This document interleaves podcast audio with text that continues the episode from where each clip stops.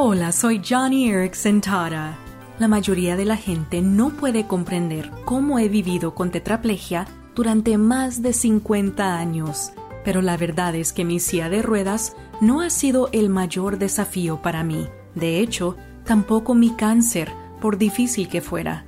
Oh, pero lidiar con el dolor crónico, esa ha sido la experiencia más difícil que he tenido que soportar. Por eso me aferro al capítulo 7 de Primera de Samuel, donde Samuel, después de la victoria sobre los filisteos, proclama, Hasta aquí el Señor nos ha ayudado. Leo eso y digo, hasta el día de hoy, el Señor me ha ayudado. Entonces, ¿por qué ha de fallarme mañana? Amigo, amiga, no importa cuál sea tu prueba, tu victoria está en saber que el mismo Dios que te ayudó en el pasado promete ayudarte hoy, mañana y siempre.